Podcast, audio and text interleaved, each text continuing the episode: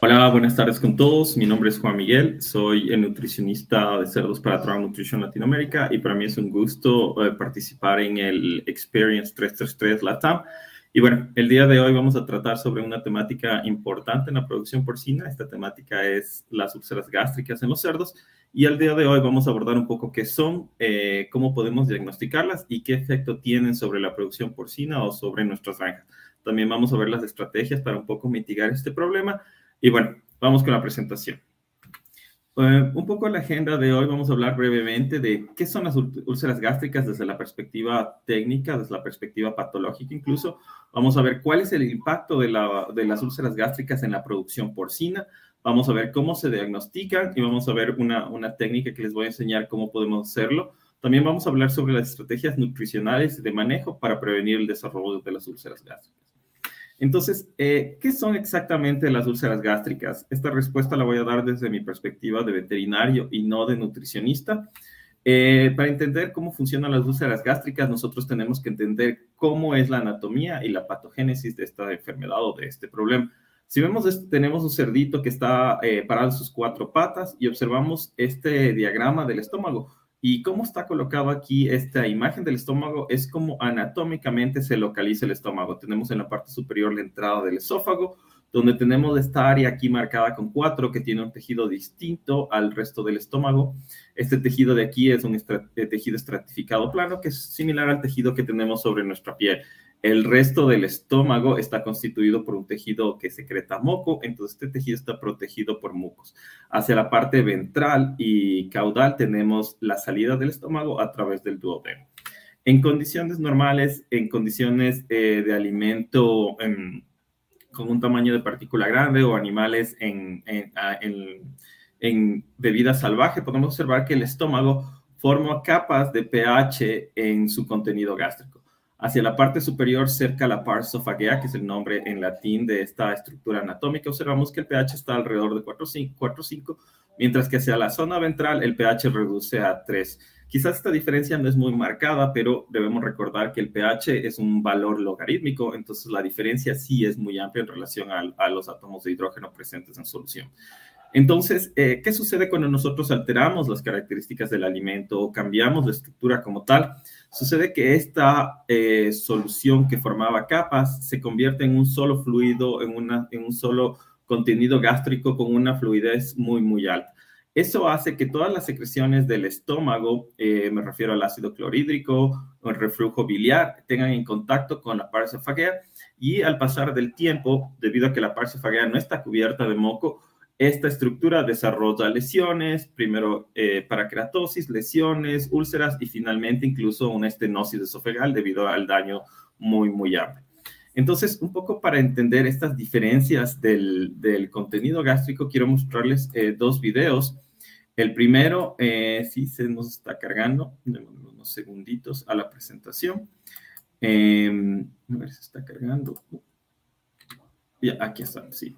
Vemos, eh, la primera imagen es un estómago, de hecho es un video que, que, me ayudaron a grabar durante mi doctorado en la Universidad de Copenhague, y vemos aquí cómo es el contenido gástrico de un cerdo que tiene, que comió alimento con un tamaño de partícula grande. Si vemos, es una solución, no es un fluido, sino es como una pasta.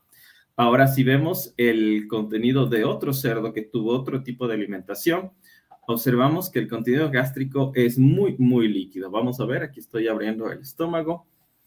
Eh, bueno, eso que estamos colectando son muestras para análisis de microbioma. Y si ven, el contenido gástrico es, una, es, un, es un líquido total. Entonces, eso es lo que le explicaba por qué eh, las características del contenido gástrico sí están asociadas con la presencia o no de úlceras gástricas. Entonces, si avanzamos un poco más, eh, vemos que tenemos eh, la parsofagia, aquí tenemos la entrada del esófago, vemos que tenemos este tejido eh, epitelio estratificado plano que está blanquecino y es un reflejo como cuando nosotros estamos mucho tiempo en la piscina y vemos las yemas de nuestros dedos, es porque está hidratado este tejido, entonces vemos estas mismas características. El resto vemos que es un tejido mucoso, lo vemos súper brillante y tenemos este estómago relativamente sano. Luego tenemos eh, un desarrollo de queratosis. Queratosis es una hipertrofia del tejido estratificado plano y vemos que ya se están presentando unas lesiones. Si es que esto no se trata, no hay cambios en las características del estómago, vemos la presencia de úlceras y en este caso sí vemos una úlcera muy grande en la presofagea y por otro lado también vemos que este tejido de estratificado plano ha desaparecido. De igual manera vemos la presencia de cicatrices cuando ya han cambiado las circunstancias del alimento o un cambio de alimento. Sin embargo, se observa que el esófago, que era inicialmente muy amplio, eh, cambió a ser un esófago muy pequeño debido a una estenosis esofágica, que es una hipertrofia del esófago que limita el acceso al consumo de los cerdos.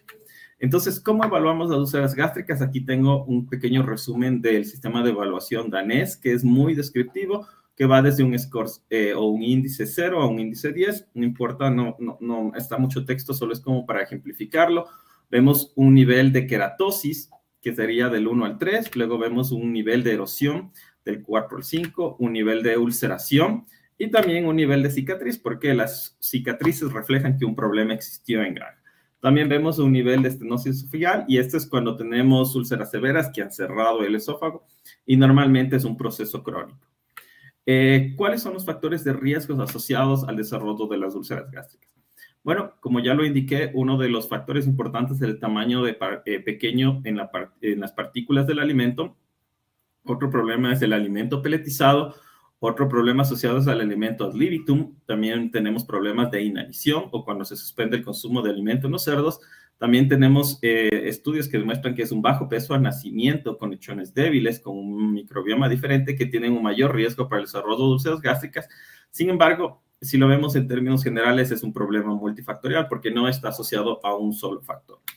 Eh, la pregunta es entonces, ¿por qué simplemente no cambiamos la molienda del alimento? Entonces, nosotros en la industria porcina, nosotros trabajamos con márgenes primero muy pequeños y siempre tratamos de extraer la mayor cantidad posible. ¿Por qué? Por reducir los costos de producción y también porque es un factor importante en reducir el impacto ambiental de la producción porcina sobre, sobre nuestro planeta. Entonces, eh, cuando nosotros reducimos el tamaño de la partícula, tenemos un maíz entero, un maíz con una molienda gruesa y un maíz con una molienda fina, lo que hacemos es incrementar el área disponible para la actividad enzimática. También reducimos la conversión alimenticia entre un 4 y 8%, estas investigaciones disponibles en, en, en, los archivos científicos de la producción. También tenemos una reducción importante de un 10% de la excreción de nitrógeno porque las enzimas tienen un, un sustrato eh, más expuesto para poder actuar y poder utilizar los nutrientes de manera mucho más eficiente. Entonces, eh, no simplemente podemos cambiar el tamaño de partículas, sino hay una evaluación detrás de todo esto. Sin embargo, vamos a ver más adelante que hay estrategias que sí nosotros sí podemos utilizar. Entonces, eh, la pregunta que viene ahora, ¿por qué es importante concentrarnos en, tener, en, en, primero sostener la producción porcina y por otro lado, reducir el impacto de la producción, de las úlceras gástricas sobre la producción? Un factor importante es que eh, nos guste o no nos guste o tengamos presión de todos lados, el consumo de carne en el planeta se va a incrementar. Después de las aves de corral, los broilers, eh, ponedoras, em, tenemos que la carne de cerdo es la segunda carne más consumida en el mundo y lo va a ser en los próximos 20, eh, 30 años. Eh, esto también está asociado al desarrollo de países o la disminución de pobreza de países como es en Asia, India, China y también en África. Y recuerden que eh, para el pobre, el primer lujo que se puede dar después de salir de la pobreza es el consumo de carne. Entonces, cerdo y aves de corral son uno de los factores importantes. Eh, otro factor importante es que los mercados actuales se han cambiado. Tenemos nuevos población de, de de consumidores que están eh, enfocados en un bienestar animal y también una producción mucho más humana. Si lo vemos más aterrizado en nuestro, en nuestro contexto latinoamericano, vemos que países como Colombia ya tienen protocolos de bienestar animal para las plantas de beneficio o faena de los animales. Y de igual manera lo tiene Argentina con certificaciones o manuales de bienestar animal y también certificaciones de, de, bienestar animal para el producto terminado como tal. Entonces, eh, no solo es atender una necesidad de producción eh, eh, de, carne para el consumo mundial, sino también que esta necesidad está diversificada por una atención o una relevancia mucho más alta al bienestar animal. Entonces, aquí tengo los reportes de un estudio donde se evalúa a los compradores y podemos ver estas diferencias en edad, donde se ve eh, los estratos por edad, donde vemos cómo se califica a la producción animal. Si vemos en todos los productores en general, vemos que la gran mayoría de productores tienen un nivel de satisfacción alta a la producción animal o con lo que consumen. Si vemos entre hombres y mujeres, vemos que los hombres tienen un nivel de, en las barras azules o celestes, por favor, que tienen un nivel de satisfacción mucho más alta que las mujeres. De hecho, las mujeres son mucho más conservadoras y siempre tratan de buscar un mayor bienestar. Si lo vemos por generaciones, vemos que la generación, el Gen Z, de 18 a 23 años, esos están entre que sí y que no. De hecho, es donde los que van a convertirse en los principales consumidores en los próximos 10 años. Si vemos a los millennials eh, adultos, que en los que me incluyo de 30 a 39 años, vemos que la gran mayoría estamos satisfechos. Si vemos los boomers, vemos que ellos están muy satisfechos. Sin embargo, estas personas que están satisfechas están saliendo del pool genético. Lamentablemente tenemos un cambio generacional de la población y esta población que no está satisfecha es la que debemos atender. Por otro lado, si vemos eh, qué es los temas que les importa a los productores, a los consumidores, perdón, actualmente, es el valor nutricional de su producto con un 58% de, consumidores que buscan esto. También buscamos prácticas de inocuidad dentro de la producción de alimento y luego vemos en tercer lugar, irrelevante, eh, prácticas de cuidado animal. Entonces, el bienestar animal está en tercer lugar posicionado en las características que un consumidor busca sobre sus productos. Es interesante que a los consumidores más les interesa las prácticas de cuidado animal que el bienestar y seguridad del trabajador, por ejemplo, cuando esto debería ser eh, quizás ponderado en un nivel mucho más alto. Entonces, eh, otro factor importante, no solo desde las características del consumo o de los requerimientos de nuestros consumidores, es qué impacto tiene directamente sobre la producción animal. Y aquí tengo un estudio que quizás es un poco viejito, es del año 1998, se realizó en Dinamarca en granjas comerciales y se evaluó en base al score que le enseñé de cero, siendo un, estómago completamente sano, a un score 10 que tiene úlceras y una eh, estenosis esofagial. Vemos que eh, tenemos una curva de crecimiento ajustada, la ganancia diaria de peso, que es el average daily gain aquí, y vemos que los cerdos con, unas, eh, con un nivel de ulceración cero, con estómagos completamente sanos, tienen un crecimiento diario de unos 820, unos 830 eh, gramos. Pero cuando tenemos ya úlceras gástricas muy severas, este crecimiento puede bajar hasta 600 gramos.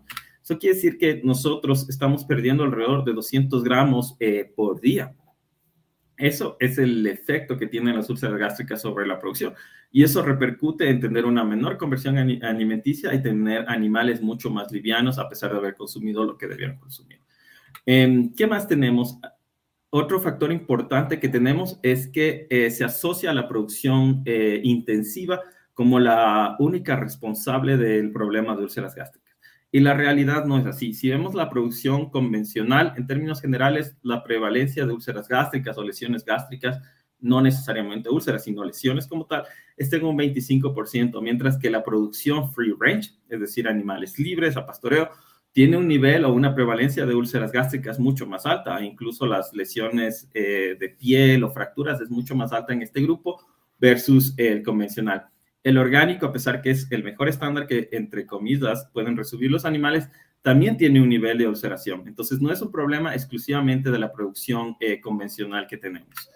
Eh, otro factor importante es que la mortalidad en las cerdas, aproximadamente el 5%, está asociado a problemas de úlceras gástricas, sobre todo porque las, las, cerdas son alimentadas entre una o dos veces por día, lo que tiene el estómago de las cerdas eh, vacío por mucho más tiempo.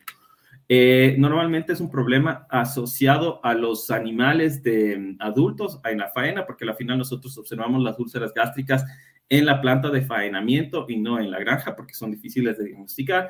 Sin embargo, los estudios que hemos corrido, observamos en, en parte de mi doctorado en la Universidad de Copenhague, es que cerdos a las 10 semanas de edad, es decir, terminando el precebo o la recría, están ya con problemas de ulceración entre un 32 y un 65% de prevalencia. Es decir, que es un impacto, un problema que está ya eh, al, inicio del engordo. Entonces, si no tratamos este problema de una ganancia, eh, de una pérdida de 200 gramos por día, la podemos correr en todo el engorde si es que estos animales no mueren en el camino. Eh, ¿A qué me refiero con un nivel sano de cerdos? Vemos que tenemos cerdos que tienen una parsofagia muy bonita, Aquí tenemos un área que se removió con bisturí, es un poco para ilustrar, tomamos una biopsia de esta área.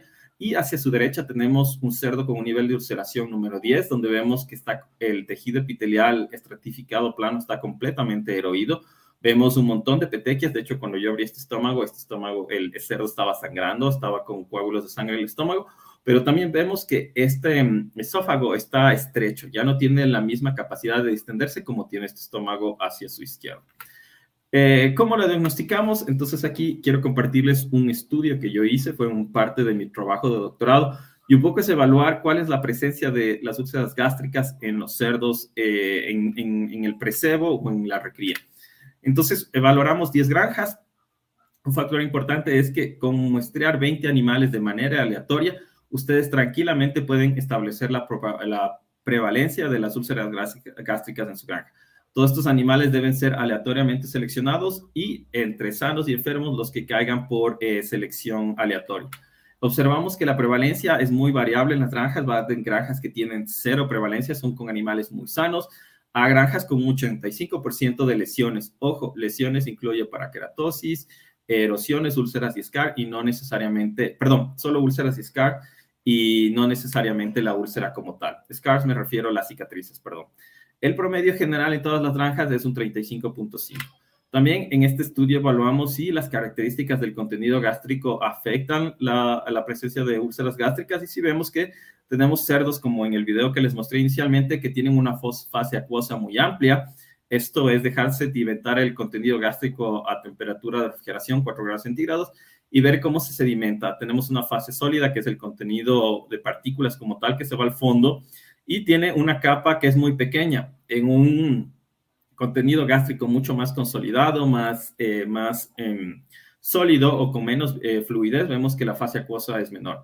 Si nosotros evaluamos esto, el nivel de fase sólida por un modelo eh, aditivo generalizado mixto, observamos que el efecto de la fase sólida es muy, muy asociado a la presencia de úlceras gástricas.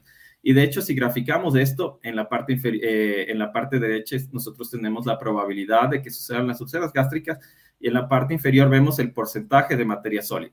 Cuando nosotros disminuimos el, el porcentaje de materia sólida en el contenido de gástrico de los cerdos, observamos que la, la probabilidad de úlceras gástricas es mucho más alta. Si tenemos un estómago con mucho contenido sólido, que es menos fluido, vemos que la probabilidad de úlceras gástricas baja casi a cero y este efecto se ve tanto en hembras como, eh, perdón, tanto en hembras como en machos. Eh, ¿Qué nos dice este estudio? Pues nos dice que, en primer lugar, las úlceras gástricas sí están en los lechones, en los cerdos de recría y en los cerdos destetados. Entonces, la estrategia de dietas que combatan o que traten de reducir este problema es súper importante. Por otro lado, el contenido gástrico sí está asociado a, un, a la fluidez del estómago, pero algo súper importante es que a pesar de tener granjas donde la prevalencia de úlceras gástricas era súper alto, también encontramos cerdos que estaban completamente sanos. Es decir, a pesar de compartir el mismo ambiente, el mismo tipo de alimento, estos cerdos nunca desarrollaron úlceras gástricas. Y más adelante, bueno, quizás no es el scope de esta presentación, pero sabemos que cerdos que tienen un tamaño menor al nacimiento, menor a 1.1 kilos, tienen un riesgo de hasta dos veces más alto de desarrollar úlceras gástricas que un cerdo de mayor tamaño y puede explicar este fenómeno. Eh, otro factor importante de entender es que las úlceras gástricas eh, y la prevalencia solo nos da una screenshot de lo que está pasando en ese momento. No nos dice lo que pasa en el tiempo. Y esta granja que tengo aquí, que la evaluamos en el 2017, 18 y 19, observamos que la prevalencia fue de un 55 a un 26 y a un 83. Eso quiere decir, eh, son granjas con el mismo perfil genético, mismas dietas, lo que sí sucede es que hay cambios en la administración de granjas, manejo de empleados, faltas de sistemas automáticos de alimentación, que sí determinan cambios en la prevalencia. Esto también nos indica que si yo alguna vez tuve un problema de ulceración en mis granjas que fue nivel bajo, no quiere decir que después vaya a mantenerse bajo, puede incrementarse. O de igual manera, si tuve un nivel alto, no quiere decir que no se puedan tomar medidas correctivas y reducir esta prevalencia. Entonces, ¿cuáles son las estrategias para prevenir eh, el desarrollo de úlceras gástricas? Entonces, lo más importante es trabajar con el tamaño de molienda ideal para edad. Aquí yo compilé un pequeño resumen de varios investigadores que nos dicen cuál es el tamaño ideal de partícula. Tenemos las dietas preiniciales, que tenemos unos 334 micrones, las iniciales entre 300, 900, 500, 700, y ven que la, la recomendación o el rango es muy amplio. Si vemos en engorda, quizás un poco como similar entre 600 y 700, y reproductoras obviamente tienen el rango mucho más amplio porque son cerdas que se alimentan de manera restrictiva. Sin embargo, la recomendación personal es que en las cerdas iniciales y parte del trabajo que nosotros tenemos en Traum Nutrition, que damos seguimiento a esto, es 500 eh, micrones es lo ideal. En la de engorda 600 micrones y en reproductoras nunca menos de 700. Eh, ¿Por qué nunca menos de 700? Y esto hablo en tamaño de partícula del producto terminado, no de premoliendo porque durante el peletizado nosotros tenemos una reducción entre 100 a 200 micrones en el tamaño de la partícula por el efecto del peletizado. Ustedes saben que el peletizado tiene, la peletizadora tiene cilindro y tiene estos rodillos. A lo que el rodillo eh, comprime el alimento para crear el pellet, está rompiendo las partículas. Entonces hay un proceso de posmolienda debido al peletizado que reduce de manera mucho más importante el tamaño de partícula. Entonces, estas son las recomendaciones que ustedes pueden utilizar. Sin embargo, estas recomendaciones también debemos validarlas en campo. Son recomendaciones generales que a nosotros nos han funcionado muy bien, pero depende de otros factores como las características de la dieta como tal. Y vamos a ver por qué. Eh, eh, otro factor importante es el tipo de molienda que estamos utilizando. Tenemos en este caso los molinos de disco versus los molinos de martillo. ¿Y por qué me enfoco en los dos? Porque el molino de martillo eh, de acuerdo a la velocidad o el amperaje que se esté utilizando, revienta los granos, sean de trigo, cebado o de maíz, mientras que el molino de rodillos, el molino de rodillos comprime los granos o los cereales. A lo que comprime los cereales, exprime eh, todo el almidón por dentro y no rompe de manera tan eficiente eh, la cáscara del maíz o el trigo. Eso permite que el acceso a las enzimas eh, hacia los almidones o a, los, a, la, parte nutricional y los cereales sea accesible, pero se mantenga esta capa externa, que es la capa fibrosa, que ayuda a sostener un tejido gástrico. Perdón, a sostener el contenido gástrico. Y esto lo vemos más adelante. Este es un estudio, perdón que olvidé poner la referencia, igual fue llevado a cabo en el Centro de Investigaciones Porcinos Danesa, y vemos cebada que fue molida y cebada que se llama rollet, que fue por este proceso de compresión y no por molienda por martillos. Y vemos al microscopio que son muy diferentes. Aquí vemos que el, material interno, los almidones, proteínas están expuestos, mientras que la capa fibrosa se sostiene. Cuando nosotros molemos con un molino de martillos, esto no se sostiene. Y si vemos las diferencias en el contenido gástrico, como les mostré anteriormente, la cebada que es rolled o que fue comprimida, tiene diferentes características en su contenido gástrico versus la que fue molida. Otra recomendación importante es incrementar el nivel de fibra dietaria o nivel de fibra externa. La recomendación eh, estándar que funciona muy bien es entre 200 300 gramos de paja en, las, granjas para los cerdos cuando tenemos problemas de úlceras gástricas. Si yo tengo una, una granja donde se están muriendo mis cerdos por úlceras gástricas, sea en el preseo o en el cebo, no, y es muy difícil cambiar la dieta porque yo ya tengo silos llenos, lo importante es comprar paja y alimentar a los cerdos con paja. Esto sí va a tener problemas porque es difícil de limpiar, sobre todo en los canales del slab, pero sí nos va a ayudar a controlar mucho el proceso. Otro factor importante, si es que este problema es recurrente, es sentarnos con el nutricionista, en este caso mi persona, y evaluar cuál es el nivel ideal de fibra que nosotros podemos utilizar o cambiar la estructura de la fibra de la dieta para disminuir eh, la prevalencia de úlceras gástricas. Otro factor importante y a veces olvidado es que muchos de nuestras granjas están manejados por sistemas de alimentación automática. Estos sistemas de alimentación automática, si bien son automáticos, son muy proclives a problemas de atascamiento. Entonces, hay casos que personalmente yo los he visto que el día viernes todo funcionó bien, llega el lunes el, el dueño de la granja o el empleado y las alarmas están atascamiento, atascamiento, y los cerdos estuvieron por viernes, sábado, domingo sin consumir alimento. Tres días sin consumir alimento y la mayoría de, cerdos tienen una baja de crecimiento, tienen una, una, caída del sistema inmunológico y un compromiso del sistema inmunológico y también la prevalencia de úlceras gástricas. Entonces, este factor es súper importante que nosotros debemos atender. Otro factor importante y a veces olvidado es que los cerdos son transportados y a veces el transporte supera las 12 u 8 horas, considerando que los, los cerdos fueron, eh, tuvieron un retiro del alimento durante 12 horas previas al transporte. Entonces, en algunos casos por paros en las carreteras, por problemas en la logística, incluso en la recepción de los cerdos en la planta de faenamiento, los cerdos están más de 24 horas sin consumir alimento y ya tenemos la presencia de lesiones que son diagnosticadas por el veterinario en el camal o en la planta de beneficio. Entonces, siempre es muy importante controlar los tiempos y evitar, eh, el evitar tiempos prolongados de transporte. Algo final y para cerrar es que si bien todas estas alternativas nos pueden ayudar a controlar el tamaño de, el, el, problema de úlceras gástricas, todo tiene que ser evaluado en función de un costo-beneficio. Necesitamos buscar la mayor cantidad de beneficios al menor costo posible. Entonces, esta es mi recomendación final. Nosotros no debemos tomar decisiones adelantadas sin primero evaluar si es que no existe este problema y si es que existe el problema, cuál es la mejor alternativa. Doy un ejemplo. El entregar el pasto cuando tengo un problema de úlceras gástricas, perdón, la paja sí nos va a ayudar, pero nos va a producir problemas de logística si no puedo conseguir cambiar un molino de rodillos por un, perdón, de discos por un molino de, de, martillos es un costo muy, muy alto para una planta de, de procesamiento de alimentos. Entonces, eso tenemos que tenerlo en consideración. Entonces, la decisión importante sobre el, el control y tratamiento de úlceras gástricas es siempre evaluar los costos y beneficios, entendiendo que nuestra producción porcina tiene que moverse a satisfacer nuevos clientes y estos clientes obviamente tienen un enfoque muy alto hacia el bienestar animal. Entonces, con esto quiero darles las gracias por, eh, por ser parte de esta presentación. Y por favor, si ustedes tienen alguna pregunta, siempre muy gustoso responderlos. Ustedes pueden ubicarme en, en la página de Traum Nutrition o a través de mi LinkedIn. Muchas gracias y buenas tardes.